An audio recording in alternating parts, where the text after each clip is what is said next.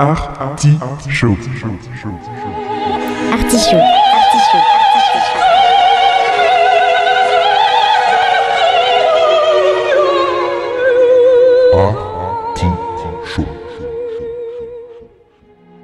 L'artichaut.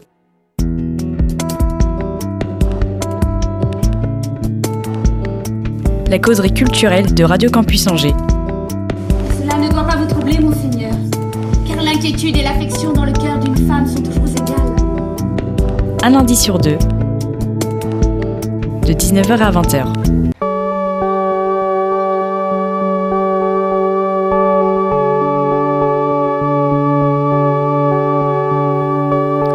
La culture outragée, la culture brisée, mais la culture libérée dans l'artichaut.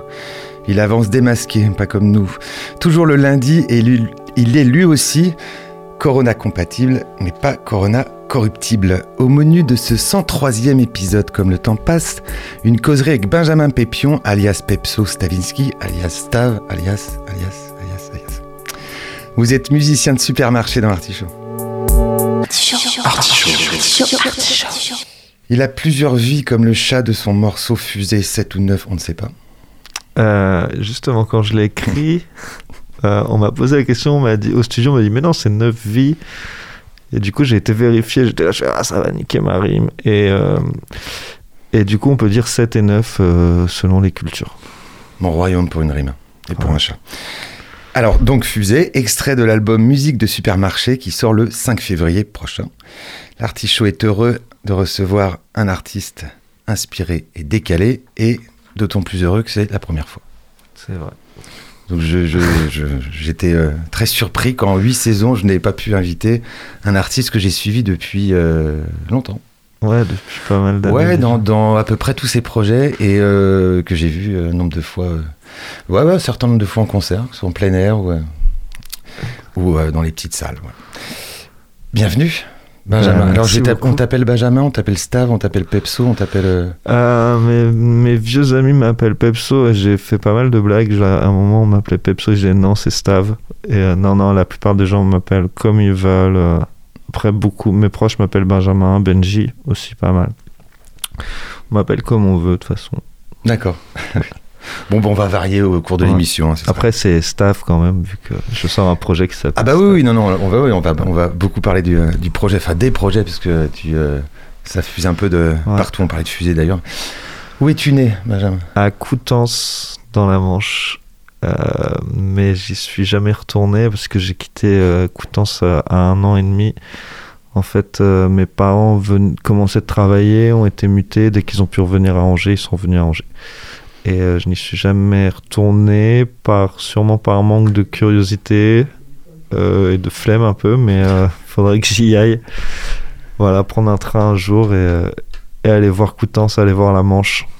il y, aurait, il y aurait quoi comme racine euh, quand on a quitté euh, c'est, juste une ligne sur une carte d'identité, en fait, non?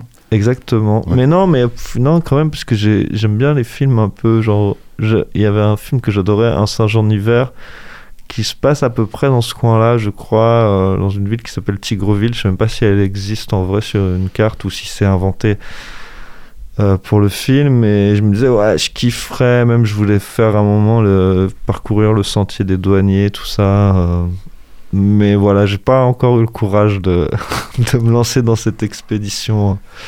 Un jour, sûrement, quand tu Ouais, reviendras sur, tes, sur ton histoire, voilà, tu feras un petit périple à, à Coutances. Euh, c'est une question que j'aime bien, parce que en général, les, réponses euh, pour moi sont intéressantes. À quel moment la culture arrive dans, ta vie? À quel âge et, comment? Bah, très tôt, vers 2, deux, enfin peut-être 3 ans, je sais plus, enfin peut-être un peu plus tard, en fait, mon, père, sur ses temps libres, euh, dessinait beaucoup, sculptait beaucoup. Voilà, faisait pas mal d'art plastique et avec mon frère, il nous a, il nous a vachement éveillé à ça assez vite. euh, même très vite, et on faisait ouais, beaucoup de dessins, de peintures, de, maquettes, de, de choses comme ça. Et euh, voilà, on n'a pas. Les arts plastiques, euh, c'est un truc euh, qu'on n'a pas du tout gardé avec mon frère. On est dans la vidéo, lui et moi, aujourd'hui. Mais c'est vrai qu'on sait plus du tout dessiner. D'ailleurs, je traîne avec beaucoup de, j'ai beaucoup de mes amis qui sont, qui sont plasticiens. Je pense que c'est, c'est une de mes, une de mes frustrations. Euh, et puis plus tard, la musique aussi est venue assez tôt, en fait, mais ça c'était vraiment, euh, je pense que bah, un peu euh, symptomatique de, de, mes projets qui ont toujours été assez autodidactes. Voilà, j'ai, mes parents n'avaient pas une grande culture pop musicale, ils écoutaient vraiment de la musique populaire et et mais par contre, il y avait toujours de la musique dans la voiture et je chantais, je cassais les oreilles à, à tout le monde. Et, euh, et, puis quand je me promenais aussi, je chantais tout le temps, tout le temps. Et puis après, bah ouais, vers 8 ou 9 ans, voilà, j'ai écouté beaucoup de dance music et beaucoup de, de hip-hop et de rap. Par les amis? Bah ouais, l'école, euh, surtout à l'école, on en écoutait, on avait les compilations euh, d'abord de dance, quoi, avec les morceaux genre Corona, ou même des morceaux qui, je sais plus comment s'appelait ce groupe euh, qui chantait I like to move it, move it, qu'on réécoute dans des soirées, même Ouais. aujourd'hui Ah oui, bah, c'est super efficace encore. avec entre les mix disco Ouais, et tout. Et, et puis le rap après, très vite, quoi. Très vite le rap. Et qu'est-ce qui te, qu'est-ce qui t'a euh, plu tout de suite euh, dans le rap? C'était la- les paroles, la- le rythme, le- l'ensemble, euh, ce Bah, que ça racontait? Ouais, je pense que ça racontait euh, les, les paroles, enfin le tout. Je sais pas si j'étais encore très très porté sur d'abord les paroles puis les instrus. Je décortiquais pas. Moi, c'était vraiment une culture en fait qui, qui m'intéressait. C'était une culture que je trouvais à la fois contestataire, un peu contre le monde des adultes et, euh, et cool en fait. C'était cool d'écouter du rap. Je faisais du roller, c'était cool de faire du roller. Euh, je faisais des conneries, c'était cool de faire des conneries en fait. Et, c'était un peu, je pense que très jeune, j'ai eu besoin, comme j'étais pas doué euh, au sport, j'étais pas doué grand chose, j'étais assez timide, mais j'avais quand même un grand besoin de euh, de m'identifier à quelque chose et surtout de, de me révéler en fait. Et euh, je pense que c'est vite passé par ce côté un peu plus underground et un peu plus euh, je fais des conneries et, euh, et voilà quoi. J'étais beaucoup plus casse-cou alors que maintenant je suis quand même un peu plus peureux. Et, et là, le rap bah voilà on a découvert ça avec des potes et et à l'époque, voilà, je vivais dans un quartier, le quartier Placenay à Angers, et c'était pas du tout comme aujourd'hui. Il y avait beaucoup de terrains vagues, beaucoup de maisons abandonnées, et on se retrouvait, et, euh, et, euh, et nos parents nous laissaient sortir parce qu'on était plein de jeunes dans le quartier, et euh, voilà, tous les samedis, le soir un peu, on sortait, et voilà, je pense que le rap euh, nous accompagnait là-dedans, parce qu'il y avait aussi des jeunes, vu qu'on était un peu plein de jeunes, il y avait des jeunes plus vieux. Je, Mm. je traînais aussi beaucoup avec des jeunes qui avaient 2, 3, 4 ans de plus que moi. Enfin, j'étais, j'étais toujours un peu attiré vers ce côté, euh, genre euh, branleur déjà, je pense. Mais c'est tout un ensemble. Alors c'est une Ouais. musique aussi qui correspond à, à- à un rythme de vie, enfin une- à une vie quoi. Une vie dans la rue, une vie de à, à- à- à passer à faire des conneries avec ses potes quoi. C- cette musique correspond à. Euh, bah, cette musique, ouais, elle correspond à plusieurs choses. Je pense qu'à l'époque, elle était quand même assez contestataire et assez. euh, Stigmatisé. voilà, stigmatisée, exactement. Là, on est au rap aujourd'hui, qui est la première musique au monde. Oui. Mais moi, à mon époque, même, enfin, on n'a pas, de- pas de la même génération, mais c'était quand même une, une musique qui faisait un peu peur aux. Bah oui, c'était hyper parents, stigmatisé. euh, les, les adultes comprenaient pas. Et je pense que plus j'en ai écouté, donc là, on- si on va vers plus vers l'adolescence, où là, j'en ai vraiment, vraiment écouté et j'ai vraiment digué énormément de, énormément de rap. euh, bah, ça me permettait encore plus d'être contre le monde adulte en fait et j'ai fait ma crise d'ado c'est là où j'écoutais le plus de rap et où je me suis où j'ai commencé à rapper mais vers euh, ouais vers 15 16 ans et du coup euh, mais au début je pense c'était quand même euh, vu que je venais pas d'un quartier, mais j'avais plein de potes. j'étais à l'école avec avec des potes qui venaient de quartier et tout. J'étais quand même. Euh, voilà, moi je venais vraiment de classe moyenne et j'étais, j'étais pas du tout, euh, je savais pas du tout ce que vivaient certaines personnes, euh, les réalités de de certaines personnes. J'étais pas du tout éveillé là-dessus quand même, puisqu'on est, j'avais quoi, 9 ans. Moi, c'était le côté vraiment cool en fait. Je pense le côté vraiment un peu contestataire, mais euh, contestataire juste pour s'affirmer déjà en tant que, en tant que personne. Il y a un. Il y a un album, un artiste, euh, quelque chose d'assez marquant dans, dans cette période qui te. Ben, ouais, Doc Gineco, première consultation. Euh, voilà, c'est, je crois, le premier album vraiment de rap que j'ai, que j'ai acheté en cassette, euh, parce qu'à l'époque, il y avait la chanson Nirvana euh, qui nous, qui nous retournait. Enfin, moi, ça m'avait complètement retourné. Et puis après, j'ai écouté toutes ces chansons, toutes ces chansons, et je les connaissais vraiment par cœur, mais je les ai écoutées mais pendant des années, et je, les, le réécoute aujourd'hui, quoi. Je trouve que ça a même pas, ça a super bien vieilli, c'est hyper bien produit. Et euh, voilà, il y avait cette nonchalance, le côté cool euh, vraiment qu'il qu'il avait, dans laquelle je me, je me retrouvais peut-être. Enfin, à l'époque, c'était. euh, Je calculais pas parce que je, je crois que je comprenais pas euh, la moitié des textes, en fait, parce qu'il y avait énormément de langage de la rue, de verlan, d'argot, de références culturelles ou de name dropping que je connaissais pas parce que c'était des films euh, voilà, que, que j'avais pas vus ou des choses. euh, ou des choses puis on n'avait pas du tout accès à autant de choses qu'aujourd'hui mais mais ouais je kiffais je kiffais vraiment trop. Enfin du coup j'inventais des mots en fait quoi. Je connaissais les textes par cœur mais j'ai réécouté genre à 15 ans et là je fais mais en fait je comprenais rien à l'époque euh, et, et je comprenais tout c'était marrant.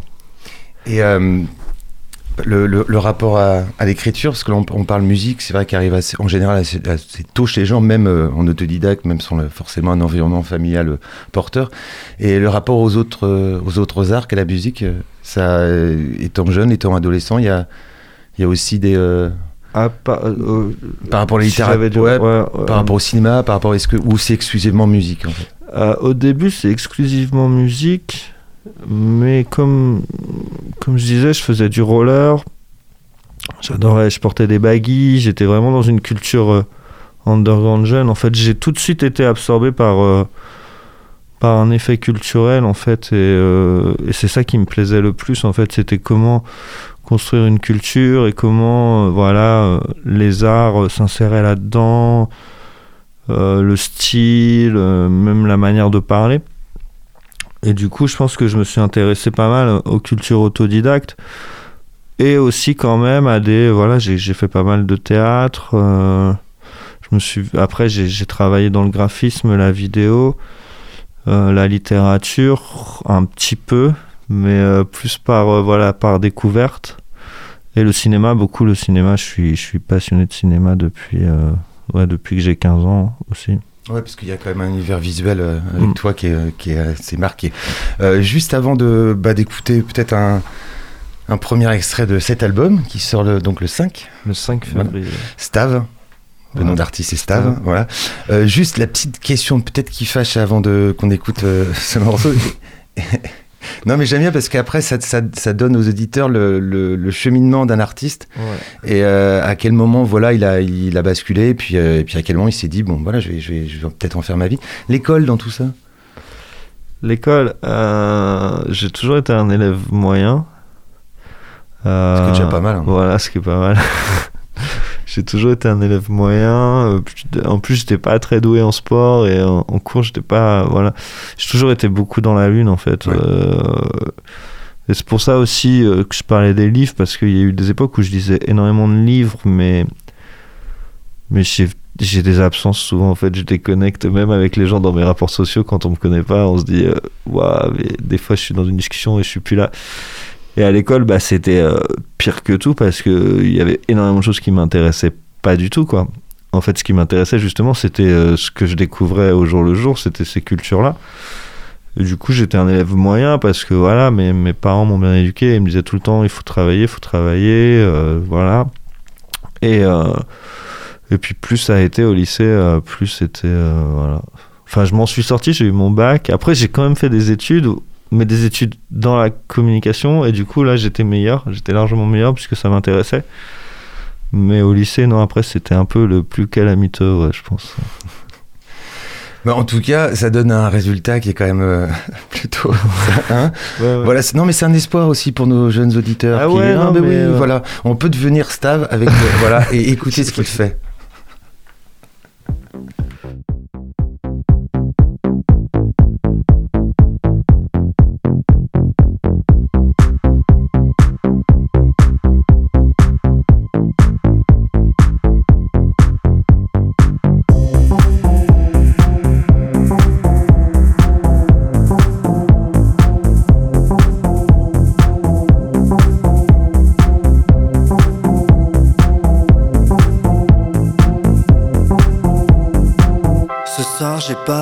De manger. J'ai juste envie de prendre l'air. Y a plein de lumières colorées pour me tenter. J'ai qu'une envie, c'est boire et fumer le calumet. J'ai envie de plonger à chien, prendre un bain de minuit avec Billy. Les dîners entre amis, c'est chiant.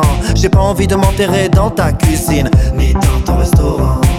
Je veux crapailler sur le sein et chahuter avec tous mes seins. Hein, c'est qu'il est plus beau, beau, ouais, c'est qu'il est plus zinzin. Ce soir, j'ai pas envie de manger. J'ai juste envie de grimper sur le bar. J'ai pas envie de me faire chier à regarder la télé. Tant pis si demain je me lève dans le mal. Je suis dans la rue piétonne, je suis dans ta résidence. Et je traîne dans le même bar depuis que j'ai 18 ans. C'est peut-être pour ça que je suis le plus vieux dans ce bar. Bien sûr qu'ici je suis le plus mauvais danseur, mais c'est toujours moi qui brûle le plancher. Je donne envie de danser à ceux qui savent pas danser. Et je traîne qu'avec des intermittents. On est les rois d'une ville de quelques mille habitants. Je suis un trop gros poisson rouge qui s'est noyé dans une petite mare. Comme une goutte de tabasco dans un shoot de vodka, menthe, pastille, giffard. Ce soir, j'ai pas envie de manger. Envie de grimper sur le bar. J'ai pas envie de me faire chier à regarder la télé. Tant pis si demain je me lève dans le mal. Il fait trop chaud, on est trop beau. Avec mes bros, on écrase tout. Même si c'est faux, c'est ce qui nous sauve. Ma vie s'en fout, c'est trop triste. Il fait trop chaud, on est trop beau. Avec mes bros, on écrase tout. Même si c'est faux, c'est ce qui nous sauve. Ma vie s'en fout, c'est trop triste. Toutes les semaines, j'ai besoin d'un surplus d'émotions, madame. Pour me prouver que cette vie mérite quand même un peu d'attention. C'est comme ça que je trouve l'inspiration, madame. Y'a quand je me réveille triste que j'arrive à faire de jolies chansons. Ce soir j'ai pas envie de manger. J'ai juste envie de grimper sur le bar.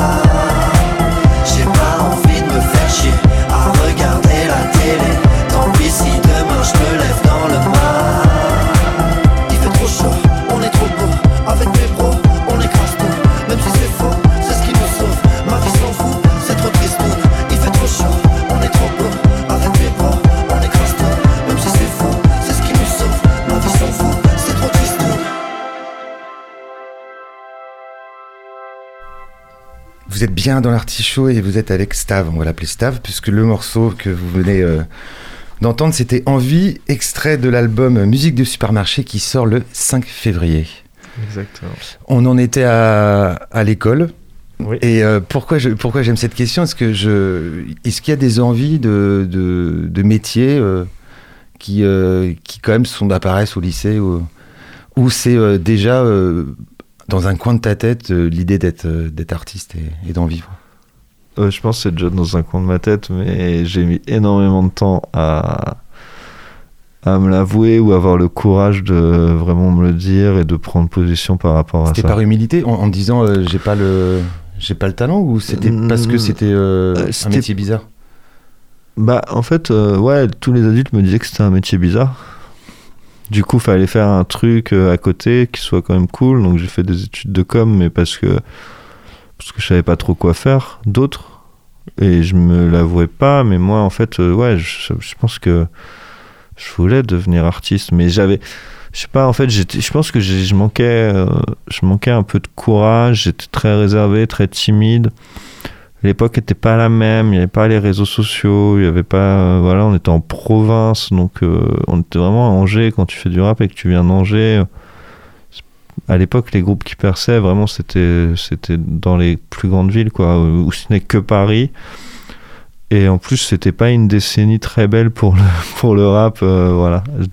Enfin là, je parle vraiment quand je suis entré dans les années, dans les années 2000 jusqu'à 2010 quoi la première décennie des années 2000 c'était un peu un peu bizarre la, la musique rap et, euh, et voilà je pense mais je pense que j'avais vraiment ça dans un coin de ma tête parce que vraiment euh, tout ce qu'on me proposait à l'école euh, autour m'emmerdait quoi le- vraiment Mm. le plus possible alors je sais pas si c'est si c'est bien que ça m'emmerde moi je voilà, je suis toujours un peu. Enfin, j'ai digéré plein de choses, mais à l'époque, j'étais quand même très énervé contre, contre l'école, puisque j'avais l'impression d'être quand même incompris. Et même quand, parce que je me rappelle de devoir, euh, parce que j'ai fait, j'ai fait une, un bac littéraire, euh, donc je faisais beaucoup de devoirs d'essais, euh, de poésie notamment, et je me rappelle que j'écrivais quand même des choses bien, mais que ma prof en fait me saquait tellement parce que ça la saoulait.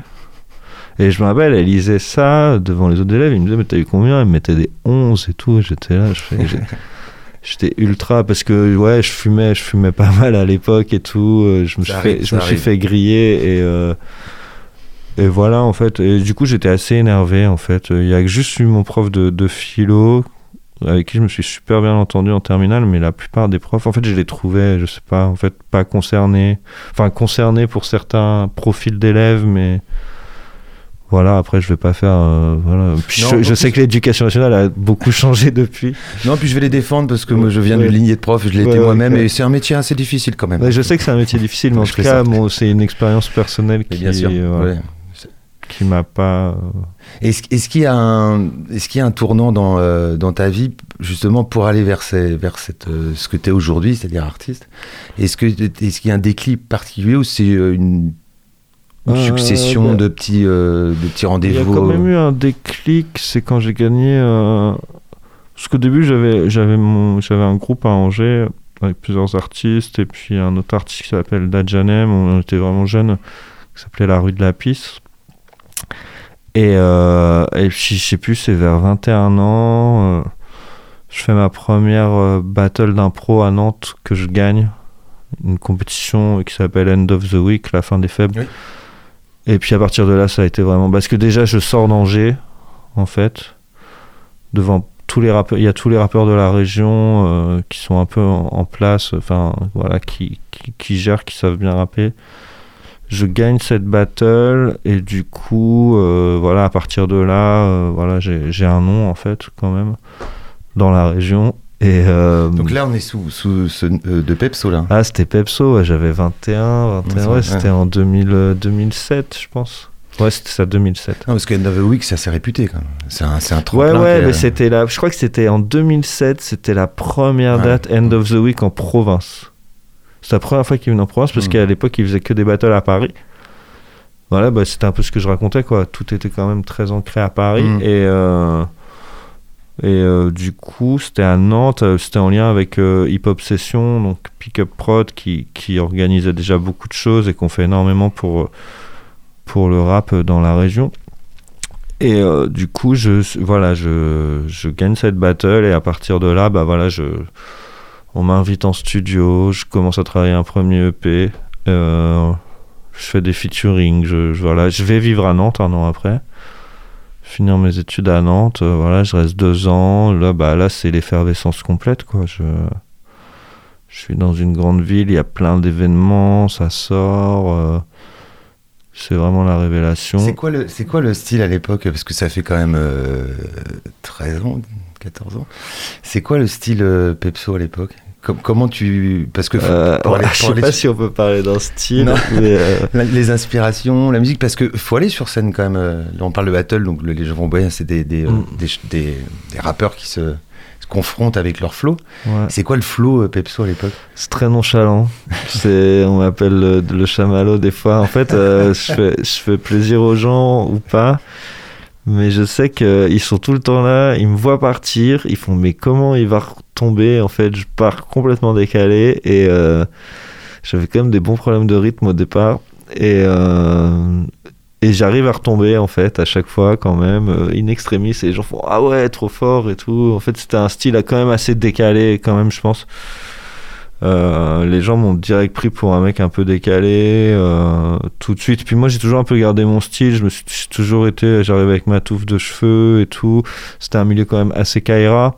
Ouais. Euh, Il y avait des mecs comme moi qui venaient de plus classe moyenne et tout, de classe un peu plus aisée, mais mais ils s'habillaient quand même en Kaira quoi. Et Moi je m'en, pour se mettre, tu vois, pour s'identifier. Et moi j'étais quand même un peu plus un peu plus voilà j'étais dans mon dans mon truc. Il y avait tellement de trucs qui me plaisaient euh, à côté du rap aussi. Et euh, voilà j'étais un peu ouais j'avais un peu gardé mon look euh, mon look skater. Après je même quand j'ai fait mes études de com je me suis un peu à un moment j'ai eu un ou deux ans où j'essayais de m'habiller comme un petit bourge mais c'est reparti après voilà. En fait, j'étais. voilà, et du coup, j'arrivais même avec un style genre Polo Lacoste, Peppermint, quoi, sur scène. Les gens étaient, ouais, c'est quoi ce gars? Et. euh, Tu sais que tu sais que l'émission elle est gravée et reste sur le, Ouais, reste ouais, sur le site et tout, ça t'assume. aucun, hein, ok. Ouais, ouais, j'ai aucun complexe avec, euh, avec ça. Euh, faut, faut bien grandir, quoi, faut passer par des Mais étapes. bien sûr. Et, euh, et le, au niveau de. Tu parlais tout à l'heure de d'une correspondance entre ce que tu écoutais et ce que tu vivais aussi euh, avec tes potes dans la rue, une certaine colère. Est-ce Ouais. que ça se retrouvait dans tes, dans tes textes au Ouais, ouais, au début. Alors, tout ce que j'écrivais au lycée était quand même très euh, engagé. Enfin, c'était, en plus, c'était les années Sarkozy, je crois. Donc, j'étais, euh, je crois qu'il y avait Sarko dans, tout, dans tous mes textes. Ouais, c'était 2005, les émeutes. Voilà, c'était vraiment, je devais être en terminale, je passais mon bac. Après, un peu plus égo trip, un peu plus léger. Après, ça a été quand même le côté un peu lunaire de, de, Pepso. J'étais vraiment. Je crois, voilà, j'étais euh, un peu genre, j'ai une vie banale, c'est cool, je vais en parler. Jusqu'à 2013 où j'ai sorti mon premier album, Voir la Lune. Ça s'est un peu été là-dedans. Et puis après, très vite, euh, voilà, le côté un peu plus punk, peut-être, mais toujours punk un peu onirique, quoi, on va dire. euh, voilà, mais avec. À partir de. J'ai envie à partir de Quand 2016.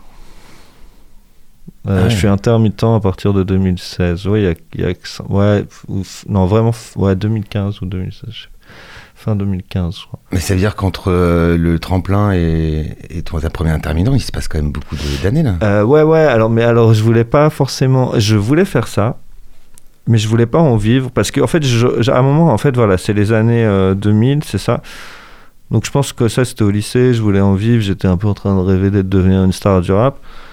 Après, voilà, il y a les années 2000 qui sont un peu les années noires du rap où c'est très dur de jouer en concert, c'est très stigmatisé et la musique rap, euh, la manière dont elle est composée, euh, je pense qu'il n'y a pas énormément de morceaux qui ressortent de ces années-là. Euh, et puis d'ailleurs, en 2010, on est revenu à des, à des choses beaucoup plus boom bap, beaucoup plus old school. Et, et du coup, euh, moi, je rentre très vite dans une culture un peu encore plus underground dans le rap. Euh, voilà, je m'identifie euh, rapidement à des, des rappeurs comme Grums, euh, voilà, qui sont un peu, qui deviennent un peu des mes, mes modèles et qui eux disent il faut pas vivre du rap en fait il faut faire le rap par passion il faut le il faut le vivre voilà et en fait moi bah, je continue l'étude de com je fais des stages à Paris et je deviens graphiste freelance graphiste et vidéaste freelance pendant voilà de 2011 à, à 2016 et, euh, et pendant ces années en fait je vis des années chambées parce que je suis graphiste euh, mais je bosse pour moi je bosse pour des entreprises donc en fait, je peux rapper quand je veux, je peux Mhm. faire mes clips quand je veux, et je gagne quand même pas mal d'argent, donc je commence à autoproduire mes clips, je commence à voilà, autoproduire mes disques. À cette époque-là, je traîne beaucoup à Rennes, euh, je, je traîne beaucoup avec le milieu musical euh, rennais, donc des groupes comme Micronologie, et, euh, et c'est là où je rencontre Rezo, avec qui je formerai Rezinski euh, quelques années plus tard. Et du coup, euh, bah, je vis des années trop bien parce que je n'ai pas forcément envie de vivre du rap. Je fais des concerts, je fais quand même des concerts, pas mal. Ça commence à bouger. J'ai un nom, voilà. Je commence à avoir un nom, un petit nom, quoi, mais, mais c'est cool. Et puis, puis après, Rezinski, où là, bah, on se professionnalise vraiment et on fait pas mal de dates de concerts. Et du coup, je deviens intermittent et je dédie trois ans de ma vie à, à ce projet, quoi.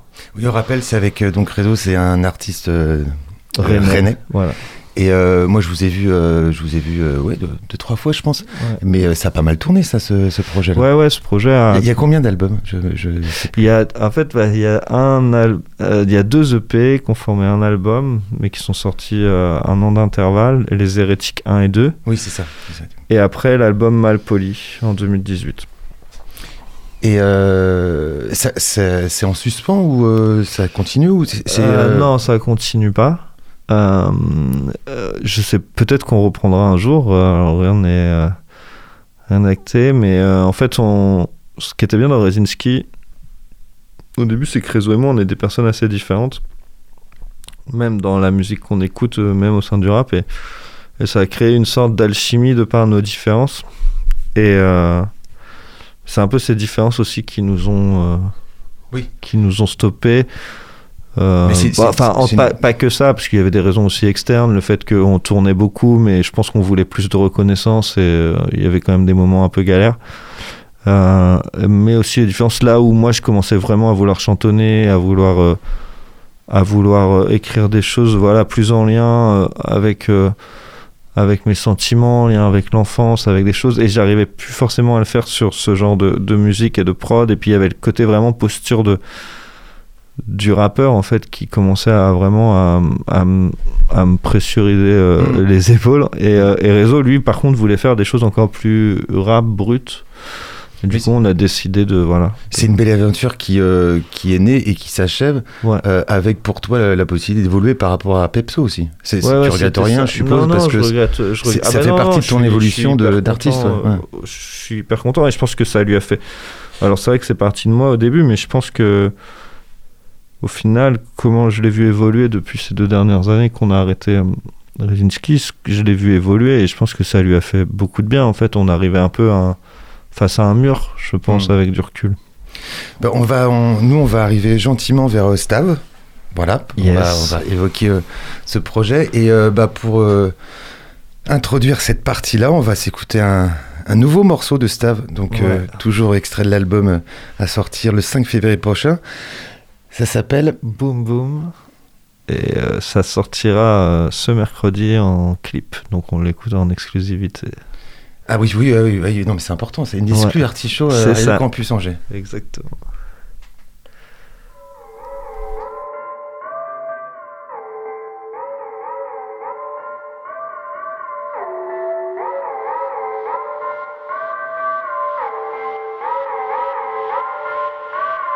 J'attends le boum boum boum avant d'arrêter le McDo. Car le McDo c'est trop bon Même si c'est pas bio et que ça tue plein de gens dans le monde. Et boire de l'eau c'est vraiment chiant. Aussi chiant que le rap conscient. D'ailleurs ça finira comme rap conscient. Y aura bientôt plus d'eau. Y en a peut-être déjà plus dans certains territoires. Ça c'est pas mes histoires. Je dois d'abord oublier mon taf de smicard. Quand je rentre le soir à 18h Je vous assure que c'est super dur. Je réponds au téléphone pour une boîte de télécom Qui prend ses clients pour des pommes. Du coup ces clients me prennent pour leur punching ball dans mon taf c'est comme dans la vie J'ai pas le pouvoir hiérarchique pour changer les choses. Faut que je pense à moi d'abord Que je m'occupe de mes galères Avant de penser à celles des autres. J'attends le boum boum boum. Boum boum boum. J'attends le boum boum boum. Boum boum boum Avant de faire des gosses, j'attends que tout pète. J'attends qu'on change d'époque, alors je fume des clopes en abondance. Façon, on sera tous morts en 2050 Autant qu'on en profite et qu'on consomme à foison Comme les avions, qu'on achète des Nike fabriqués par des gosses en Thaïlande. Autant qu'on se tape bien ce soir ces dernières nuits blanches. C'est pas dur de pas dormir, y a des drogues qui rendent la vie plus excitante. Qui font que t'acceptes tout sans te prendre la tête. Viens en fait les dernières années de la Terre. Avant de se barrer sur une autre planète Élever des champs d'êtres humains. Bien sûr que j'ai plus envie de devenir une star sur internet. Plutôt qu'un mec bien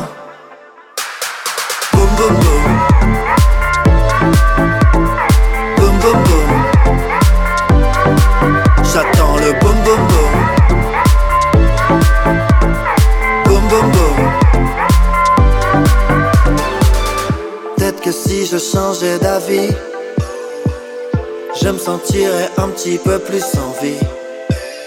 Peut-être que si j'étais plus responsable je me sentirais un tout petit peu moins sale. Peut-être que si j'étais pas mes mégots dans le caniveau, je sauverais une tortue qui vit à Acapulco. Peut-être que je pourrais devenir le nouveau Cousteau. De toute façon, j'ai pas la thune pour monter dans la fusée d'Elon Musk. En attendant, serre-moi un gin tonic avec une paille en plastique, s'il te plaît. J'attends le boum boum boum. Boum boum boum. J'attends le boum boum boum Boum boum boum. J'attends le boum boum boum. Boum boum boum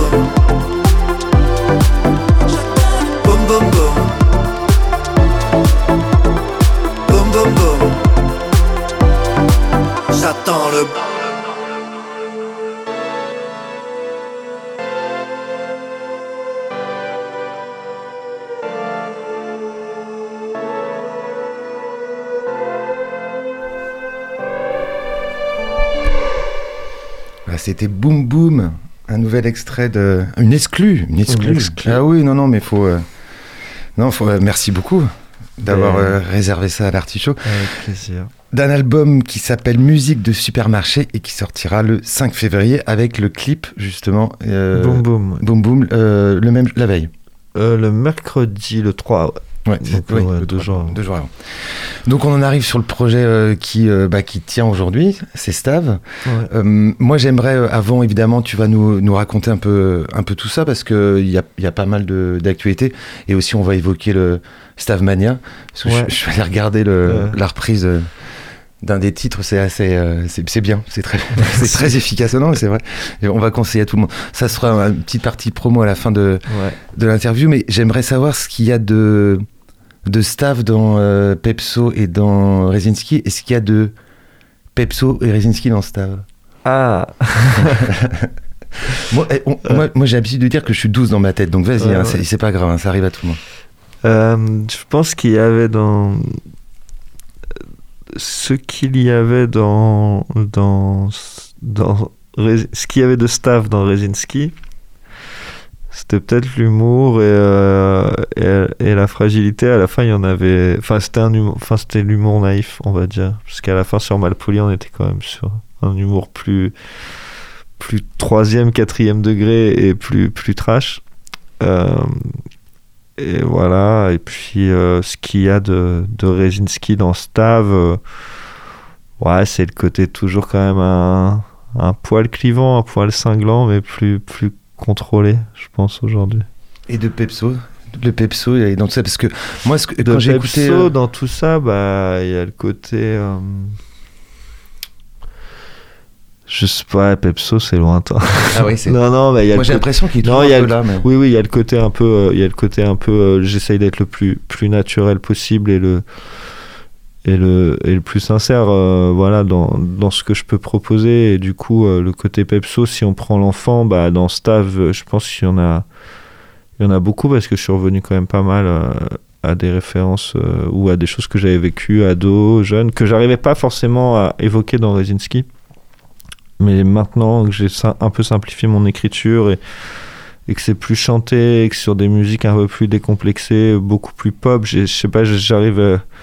Enfin, on dit souvent que le rap c'est assez terre à terre dans le texte et euh, et voire ego trip, et que la pop c'est un peu plus pas universel, mais voilà où on peut s'identifier un peu plus, c'est un peu plus abstrait. Enfin, en tout cas dans l'identification et et l'expression des sentiments et je pense que voilà j'ai réussi à dire des à dire des choses dans Stav que Pepso a vécu à- à- pendant quelques années quand il, il- était jeune et mais qui n'a- qui n'arrivait pas à écrire euh, quand il quand Il il, rappait Il faut un peu de recul quand même pour, ça, euh, déjà, ouais. pour pouvoir poser des mots sur ce qu'on a vécu. Il faut un peu de distance. Ouais. Peut-être que le rappeur arrive un peu vite par rapport à l'enfant. Bah ouais, ouais, c'est ça Alors que le chanteur pop arrive au bon moment. Non, en écoutant l'album, moi, j'ai- d'abord j'ai vu une filiation, enfin une, une cohérence avec euh, ce que tu pouvais euh, écrire euh, avant, c'est-à-dire cette, cette- ce lien, oui, évidemment, toujours à l'enfance, aussi au, à la timidité. Tu- Il Ouais. y a pas mal de références à ça, à la découverte aussi de, des responsabilités. Il y a toujours évidemment cet humour, moi que j'aime beaucoup, parce que je trouve que tu écris très bien, mais je te l'avais déjà dit, puis j'ai pu l'écrire dans le journal. Donc il n'y a pas du tout de flagornerie, mais c'est euh, quand tu chantes par exemple une peur par rapport à un engagement, l'enfant, et puis euh, à, à- à cette, à cette fille, il y a cette. euh, il y a ce rapport aussi à mais je, je suis pas. euh, et à un moment donné, bah, comme dans cette chanson, file-moi un verre de. Je vais te dire quelque chose d'assez sérieux avant, mais file-moi un verre de gin avec une paille. quoi. Il y a Ouais, toujours ouais. l'idée de désamorcer Euh, ouais quelque chose qui peu peut des- paraître un peu, un peu, euh, un peu bouleversant, quoi. c'est un peu des, des bombes euh, désamorcées mais ou, ou des chutes en avant moi en fait c'est j'ai en fait j'ai besoin de je, en fait je pars du je pars du principe que le monde est de plus en plus quand même absurde euh, mais j'ai besoin de me sentir en vie dedans et, euh, et d'une certaine manière j'ai besoin de d'en parler parce que ça me fait du bien et euh, voilà il faut il faut dire les choses. Mais j'ai aussi besoin d'en rire d'une autre certaine manière quoi Il n'y a Oui, rien c'est- de désabusé dans tes. euh, moi, non bah j'essaye quand... a oui, oui, quand même de voilà puis, Mais c'est euh, ça qui est agréable. j'essaye que ça parle aussi à des gens parce que je pars du principe que tout le monde n'a pas n'a pas forcément un second degré et je peux le comprendre et c'est justifié en fait et du coup j'essaye quand même de Là où dans Resinski, j'en avais un peu plus rien à, à, à faire en fait. J'étais, j'étais beaucoup plus punk dans ma démarche, je Mhm. pense. Et aujourd'hui, euh, voilà, je veux pas, je veux pas être désabusé. Non, non, je veux juste que voilà, on, que certaines personnes puissent se reconnaître dans certaines expériences et dans certaines visions. Voilà. c'est, euh, Est-ce que c'est plus dur euh, d'écrire euh, Stav que, qu'avant? Est-ce que c'est euh, c'est plus compliqué comme ça de même si tu, tu prends le biais de l'humour et, euh, et qui Ouais. qui, qui sauve enfin c'est un- c'est le mot est mal choisi mais qui permet aussi de, de d'en faire œuvre pour tout le monde parce que si c'est vraiment que euh, comme tu dis ego trip et un peu euh, c'est pas toujours très parlant mais est-ce que c'est euh, compliqué l'acte d'écrire Non, non, j'écris plus facilement qu'avant. Pour, pour, pour des raisons, pour diverses raisons quand même, parce que euh, la musique, le fait que je rappe quand même beaucoup moins. Donc déjà, il y a une raison assez technique et euh, j'ai quand même beaucoup moins euh, de contraintes liées au flow et à l'écriture terre à terre euh, dont je parlais. Et du coup, avec Rezinski ou pendant mes années de rap, il y avait des textes que je mettais énormément de temps à écrire. Là, la plupart des textes de, de l'EP, je les ai accouchés très vite en fait. Des fois en une après-midi, des fois en deux heures. Après, je suis revenu dessus en fait. Souvent, j'accouche les textes. Enfin, sur ce projet-là, j'accouche les textes. Je les écoute pendant deux mois et puis je vais changer quelques rimes. Je vais changer euh, peut-être la moitié d'un couplet. Je me dis, ah, maintenant j'aurais pu dire ça. Alors qu'avant, je mettais énormément de temps à écrire un, couplet, un texte. euh, Mais parce qu'il y avait toutes ces notions de, de flow, de, technique et de rapidité, de contraste.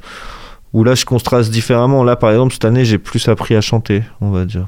Et du coup, c'était plus. euh, Mais comme on était sur des écritures plus aériennes, euh, plus. Je sais pas, je, sais pas si c'est plus universel, parce que ça serait prétentieux.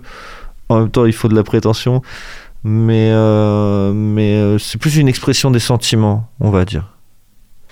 Et du coup, d'une certaine manière, c'est plus simple, enfin pour moi. Mais c'est plus simple aujourd'hui, alors que j'ai été incapable, de- enfin, j'ai pas été incapable de le faire pendant pendant 15 ans, mais c'était beaucoup plus dur. Enfin, peut-être parce que j'avais pas la, méthode et que oui, je pense qu'il y a une manière aussi de la musique doit correspondre au texte, donc j'écris sur des accords, je, je- chante, et du coup, faut qu'il y ait un tout. C'est le côté vraiment, c'est un peu la magie de la pop, je pense, qui, qui donne ça. et qui t'accompagne là dans dans ce Euh, mais cette aventure euh, bah alors, j'ai, euh, je travaille avec trois, trois producteurs, trois compositeurs. Euh, Il y a Joe Berry qui a, sur ce projet-là qui a réalisé beaucoup de beaucoup de prod. C'est le premier avec qui j'ai travaillé, donc qui est un rappeur d'Angers, mais qui compose pour moi des, des, des instrus pop. Euh, c'est lui qui compose un peu les, instrus les plus dance floor et qui a les mélodies qui, qui rentrent le plus en tête. Je me suis mis à composer aussi.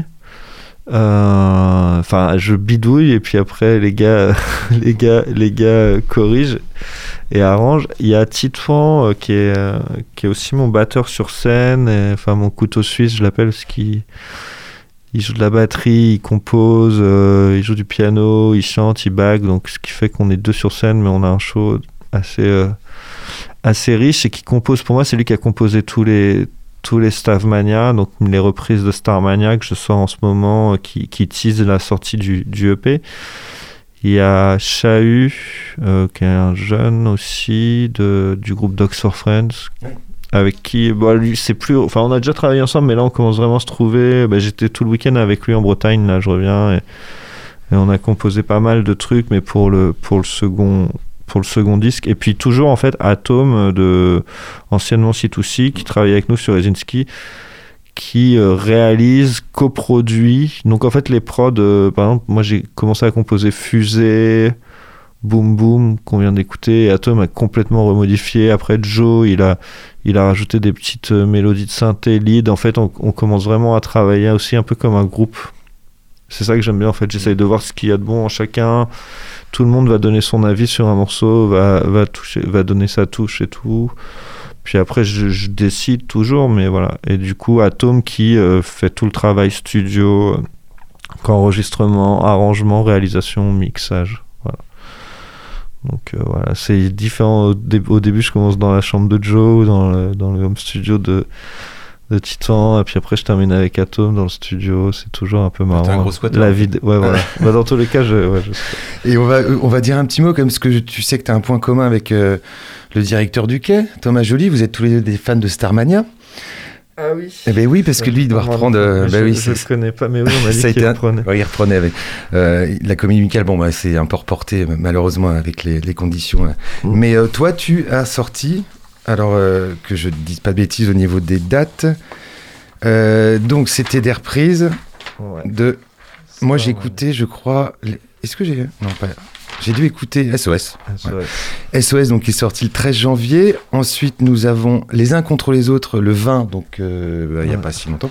Et donc, le troisième, c'est Le Monde des Stones, Qui sortira mercredi. qui sort le 27. 27. Alors, c'est- sort le 27. C'est quoi ce délire? Euh, ce délire, ouais, c'est un gros délire. ouais, j'étais, euh, j'étais un peu fan de Starmania. Ça arrive. Euh, voilà, bah, quand je disais que je chantais euh, dans la voiture de mon père, bah, voilà, c'est vraiment la musique populaire qu'écoutaient mes parents.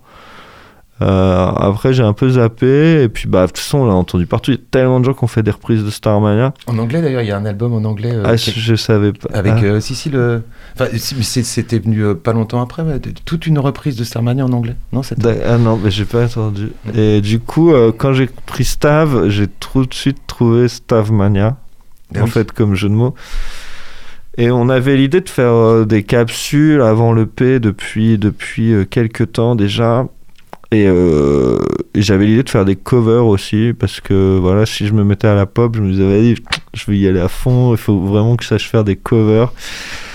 Et en fait, on s'est vu en octobre avec Titouan dans son studio à Paris. Et je lui ai dit, bah, on, veut- on devait préparer des capsules pour teaser le P. Et je lui dis, bah vas-y, on part sur Starmania, ce sera cohérent. On fait trois titres de Starmania. On appelle ça Stavmania, comme ça, bam, euh, les gens identifient direct. Et euh, Titouan, il fait, ouais, putain, c'est chaud. On écoute Starmania, il fait, ouais, les accords et tout, euh, les envolées. Puis ça a quand même vieilli, quoi. C'est c'est un peu sur le vieux. Mais du coup, on a tout changé, on a simplifié les accords, on a changé certaines top lines, j'ai réécrit les textes. En fait, le but aussi, c'était un peu que les gens qui, ne- les jeunes qui ne connaissent pas Starmania, parce que Titouan ne connaissait pas Starmania, par exemple, il a 23 ans, il non, moi, je, enfin, il connaissait le nom, mais voilà. C'était aussi qu'il puisse écouter un morceau de, comme si c'était un, si un morceau de Stav. C'était pas du tout dans une prétention de genre euh, tout refaire, parce que je pense que c'est Stavmania, c'était le but vraiment un côté euh, teaser, euh, faire rigoler les gens. Il y avait un côté plus communication derrière et j'ai pas du tout envie voilà, de, de saloper les morceaux euh, de ce classique, mais c'était voilà aussi le côté un peu humour de Stav et avec la naïveté et en plus en partant de morceaux et de textes qui sont quand même assez, euh, assez badants. Et des, on s'est rendu compte que les thématiques, franchement, ce qui avait pas vieilli, c'était les textes par rapport à tout ce qu'on avait vécu en 2020. Et du coup, on s'est dit, ah, mais c'est hyper puissant et tout. Je sais pas si Thomas Joly a fini son casting, mais bon, voilà, euh, on sait Ah, jamais mais s'il écoute l'émission. euh, je pense qu'il doit chercher des chanteurs beaucoup plus, euh, beaucoup plus expérimentés que moi. voilà, on que- propose ta, ta candidature, nous on te soutient. Super. Merci beaucoup. Ben, merci Et ce n'est pas tout à fait fini. Euh, Alors on rappelle quand même, parce que c'est important, la sortie le 5 février de l'album Musique de Supermarché signé Stav. Euh, le clip, EP. J'ai dit quoi? Ouais, mais on peut dire LP ou EP, album. C'est un album quand même. Ça- ouais, je le vends comme un EP. Ah, ok, EP. Non, mais soyez, ok, soyons précis. Sept EP. titres. 7 titres. Très bien. Mais oui, c'était parce que c'est Oh, ma bah, première carte de visite sur ce projet. Du coup. Et même, même que l'artichaut a un morceau en exclusivité, alors Ouais. voilà. Euh, on va on va pas se quitter sans avoir les coups de cœur, non seulement de notre invité et aussi euh, d'Étienne. Euh, Étienne, as-tu euh, as-tu t'es-tu régénéré pour ton coup de cœur? Ouais, euh, allez, ça va être un coup de cœur euh, hommage, euh, voilà, un personnage parti récemment, Jean-Pierre Bacry. Oui. Je pensais à, en fait, le mot que je, tout à l'heure que je cherchais, c'est désillusionné. Tu vois, il y a des fois dans les, les- les textes de Benjamin, moi, j'ai souvent cette impression de, de désillusion, quoi. On, on- on a tous grandi, voilà, où on nous a pro- promis monts et merveilles, et finalement, le monde dans lequel on est, c'est quand même un peu désillusionnant. Et voilà, Jean-Pierre Bacry, qui est voilà, ce- cet homme qui, qui, qui représente euh, voilà, la pop, enfin ce côté populaire et à la fois acerbe. Et euh, voilà, hier, j'ai regardé euh, Mes meilleurs copains. Ouais, trop bien. Super, euh, voilà, c'est voilà une belle comédie française, euh, comme on aime, voilà, où ça sait euh, partir de faibles stéréotypes pour amener à une narration. C'est voilà, c'était sympa. C'était un bon coup de cœur. Notre invité, Benjamin. Je le, je rappelle, Benjamin, pour la, pour la fin. Euh, ben non, mais déjà, ouais, beaucoup Monsieur Bakri qui va énormément nous manquer. Et du coup, bah, vu qu'on est, on est parti dans, dans les personnes qui nous ont quittés il y a pas longtemps, euh, je vais, je vais dire MF Doom, euh, qui a été pour moi le- un des plus. qui nous a quittés ouais, il y a pas longtemps. Rappeur et producteur américain. Euh, On l'a su il y a pas longtemps. on l'a su il y a pas longtemps parce que c'est vrai qu'il nous a quittés fin Incroyable, quelqu'un qui a réussi à décider, à Ouais. décéder le 30 octobre et. On l'a personne ne l'a le, su. le 1er janvier, je crois. Voilà, c'est ça. Ouais, sa femme, le premier jour de sa 2021. femme l'annonce trois mois après. Genre bonne année.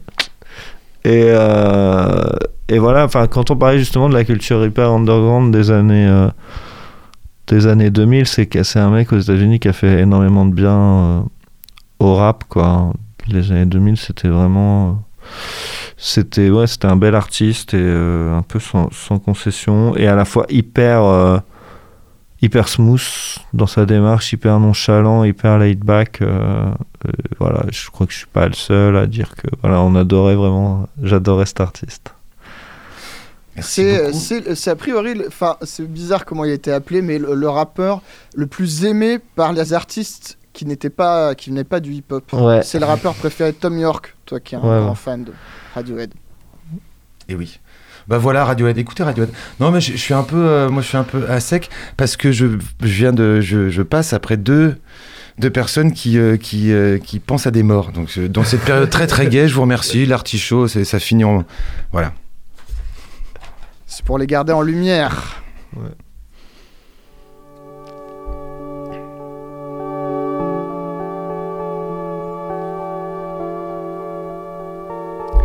Fin de l'artichaut, saison 8, épisode 103. Oh, épisode 103, mais j'avais même pas fait le. Ah ouais. Mais oui, épisode 103, c'est beau ça. j'avais attendu. Mais, mais, 103 ah, FM Alors on va, on va dire un grand merci à notre invité euh, Benjamin Stav Pepso qui a attendu la 103e émission, c'est-à-dire la- le numéro de station de la radio pour venir. Quel talent. Merci, Merci beaucoup Étienne. Euh, on n'oublie pas le Facebook, le podcast et la rediffusion sur le 103 justement FM mercredi après-demain à 14h. On va finir par les petites citations. Ah, Celle-là terrible. La bêtise insiste toujours. Albert Camus. Signe, signe ce que tu éclaires, non ce que tu assombris. René Char, toujours du René Char. Alors, par la caresse, nous sortons de notre enfance, mais un seul mot d'amour et c'est notre naissance. Éluard. Et on va finir sur La solitude est bonne aux grands esprits et mauvaise aux petits. Et mauvaise aux petits.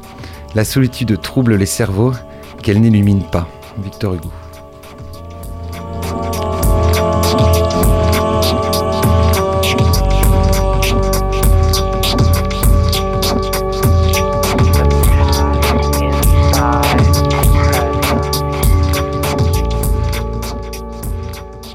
À retrouver sur le www.radiocampusangers.com. Prochaine représentation dans 15 jours.